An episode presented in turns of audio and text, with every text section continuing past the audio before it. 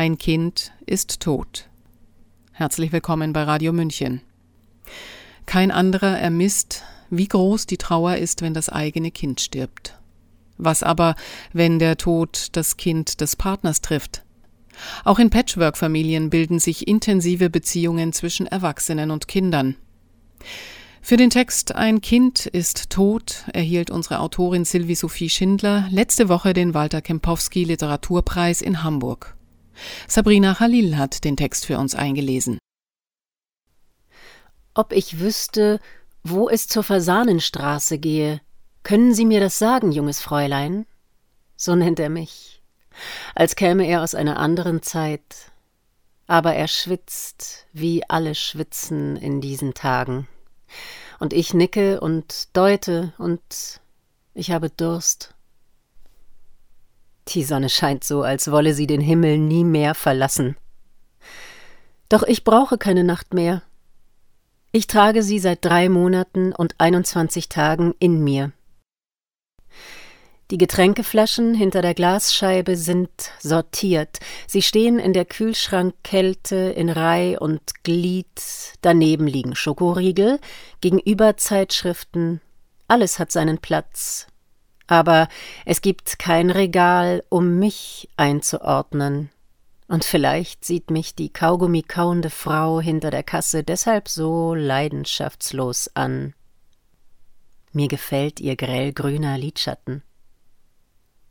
Ich greife nach einer Tüte Gummibärchen. Ein Euro neunundsiebzig.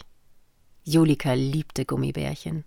Aber nur die gelben, weil die, wie sie sagte, aus Gold seien. Das sei die Farbe für Prinzessinnen. Und Julika liebte den Schnee und das Sterntaler Mädchen, und wenn ich mit ihr unterwegs war, entdeckte sie auf dem Boden oft Haarspangen, die andere Mädchen verloren hatten. Die U-Bahn kommt, als ich die Treppen hinuntergehe. Sie ist fast leer. Ein alter Mann sitzt über mehrere Plastiktüten gebeugt.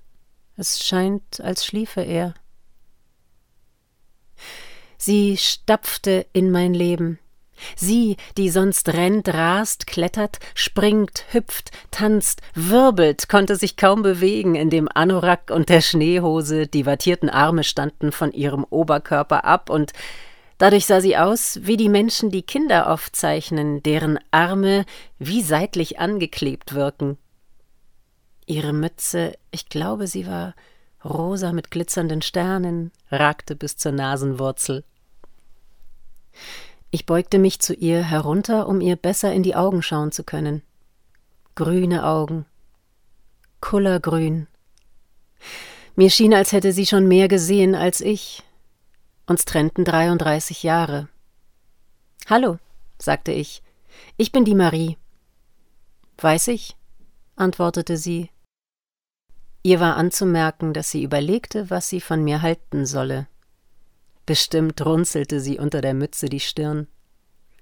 Guck mal, sagte sie nach einer Weile. Guck. Sie lächelte. Ich hab Handschuhe mit Blumen. Eine Frau und ein Mann Sie brüllt, er auch. Als ich an ihnen vorbeigehe, wirft sie ihre Handtasche auf den Boden. Und ich bin froh, dass es zwischen den Menschen so ist wie immer. Sie streiten sich, sie lieben sich, sie verzeihen einander. Die Fußgängerampel schaltet auf grün, immer noch keine Wolke am Himmel. Keine einzige. Was macht eigentlich der Gott, fragte Julika eines Abends, als wir nach ihrer Schlafanzughose suchten. Weil ich auf ein Gespräch über Gott nicht vorbereitet war, antwortete ich ihr so, wie meine Oma mir immer geantwortet hatte. Der Gott liebt die Menschen, sagte ich. Mich auch? fragte sie. Dich auch, sagte ich. Julika sah mich forschend an. Dann wühlte sie weiter zwischen den Kissen. Die Friedhofsmauer ist mit Efeu berankt, und wenn er weiter wuchern würde und wuchern, wäre es irgendwann wie bei Dornröschen, und nach hundert Jahren wacht Dornröschen wieder auf. Julika nicht. obwohl ich immer noch weiß, wie sie atmet. Und wenn sie ganz nahe an mein Ohr kam, wurde es davon warm. Das Tor ist golden, die Farbe für Prinzessinnen. Ich könnte durchgehen, wie der Mann mit der Aktentasche und die Frau, die sich bunte Tücher ins Haar gebunden hat, doch ich steuere wie immer das Café an, das sich schräg gegenüber befindet. Einen Espresso bitte. Ich rühre den Zucker um. Eine Wespe krabbelt über den Tisch. Noch eine Apfelschorle bitte. Die Apfelschorle ist für Julika. Sie ist noch kalt, als die Kellnerin sie bringt, und warm, als ich sie austrinke. Die Furche zwischen den Augenbrauen hatte etwas Erwachsenes. In ihr scheint sich so viel Ernst angesammelt zu haben, als wäre Julika nicht fünf, sondern fünfzig Jahre alt. Auf ihre großen Fragen geben die Erwachsenen meist nur kleine Antworten. Ich weiß, wie es sich anfühlt, ein solches Mädchen zu sein. Wieder und wieder vergleiche ich meine Trauer mit Gregors Trauer, und ich bin mir nicht sicher, ob ich überhaupt trauern darf. Gregor ist Julikas Vater. Ich bin nicht Julikas Mutter. Meine Zeit mit Julika dauerte so lange wie meine Zeit mit Gregor. Elfeinhalb Monate. In den Wochen nach der Trennung dachte ich kaum mehr an Gregor. Julika war die, die ich vermisste. Ich räumte, es war ein Sonntag, gerade den Geschirrspüler aus und hielt die blaue Müslischale in der Hand, als ich ans Telefon ging. Und es war Gregor, auch wenn ich seine Stimme kaum erkannte. Er weinte. Wenn es ganz still ist, in mir und in der Wohnung, höre ich immer noch Julikas schnelle Schritte, mit denen sie, kaum hatte sie Schuhe und Jacke ausgezogen, von der Haustür in die Küche lief, um herauszufinden, ob ich Apfelschorle für sie gekauft hatte. Apfelschorle ist golden, die Farbe für Prinzessinnen. Bitte entschuldigen Sie. Ich schaue auf den Plüschfrosch, der auf meinem Tisch gelandet ist, dann in das Gesicht einer Frau, die viele Sommersprossen hat und mich an meine Klassenlehrerin in der Grundschule erinnert. In ihrem Arm hält sie ein Mädchen, das blonde Haare hat. Goldene Haare. Julika-Haare, die Frau greift nach dem Frosch und hält ihn dem Mädchen hin, das sofort danach fasst und ihn an sein Gesicht drückt. Die Kaffeemaschine röchelt, ich winke der Kellnerin, die mich nicht sieht. Die Frau lächelt und sagt etwas, aber ich höre nicht zu. Ich will über die Julika Haare streicheln, aber greife nach meiner Handtasche. Als ich das Portemonnaie herausziehen will, raschelt die Tüte mit den Gummibärchen. Die Treppe, die nach unten führte, schien kein Ende zu nehmen. Und Julika konnte es gar nicht schnell genug gehen. Während sie lachend Stufe um Stufe nahm, hatte ich Angst. Zum ersten Mal Angst, Julika, die ich bisher aus irgendeinem Grund für unverletzbar gehalten hatte, könnte sich wehtun, könnte hinfallen, bluten, sich das Genick brechen, könnte aufhören zu atmen, und nichts mehr hatte Bedeutung, nur Julika und dass sie am Leben blieb. Wenige Sekunden später hatte ich sie eingeholt und fasste sie bei der Hand. Und Julika merkte sofort, dass ich nicht die Marie war, die ich sonst war, die Schaumbadschlachten macht und mit ihr abends auf der Matratze herumspringt. Und sie sah mich an, als wolle sie sich über die Marie, die gerade neben ihr ging, lustig machen.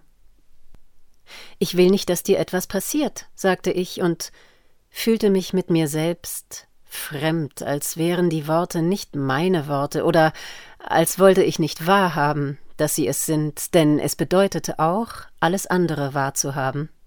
Die Angst, den Schmerz, dass es Grenzen gibt.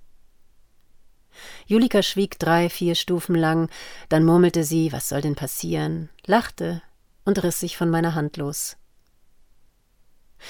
Erst durch Julika erkannte ich, und es dauerte lange, bis ich das vor mir selbst eingestehen konnte, dass ich vorher nie geliebt hatte. Ich überquere die Straße, zurück vor die Friedhofsmauer und schwitze, wie alle schwitzen. Dann merke ich, es sind Tränen. Ich weiß nicht, warum ich es schaffe, aber ich schaffe es. Ich gehe nicht wie sonst zurück zur U-Bahn, sondern durch das goldene Tor. Gregor hat mir aufgezeichnet, wo das Grab liegt. Ich krame seine Skizze heraus. Die Hitze bedrängt mich. Ich höre Julikas Stimme. Ich schaue auf die dunkle Erde. Sie passt nicht zum leuchtenden Julika-Haar. Ich will etwas streicheln und fasse nach einem Blütenblatt. Dann suche ich alle gelben Gummibärchen heraus und reihe sie auf dem Grabstein auf. Die Sonne bescheint sie. Sie glänzen. Julika Gold. Der Mann vom Nachbargrab winkt mit einer Gießkanne herüber.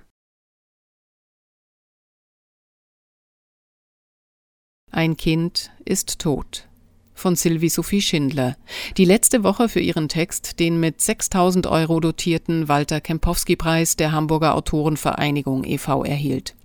Er ist einer der größten Schriftstellerverbände Deutschlands, zu deren Mitgliedern Siegfried Lenz und Walter Kempowski gehörten. Das Thema der Wettbewerbsausschreibung 2021 war Uns geht's ja noch Gold, ein Romantitel von Walter Kempowski. Sylvie Sophie Schindler ist Autorin unter anderem für Radio München, Journalistin, Erzieherin und Philosophin. Auf YouTube betreibt sie den Kanal Gretchens Gast. Sabrina Khalil hat den prämierten Text für uns eingelesen. Mein Name ist Eva Schmidt und ich wünsche Ihnen einen angenehmen Tag. Ciao, Servus.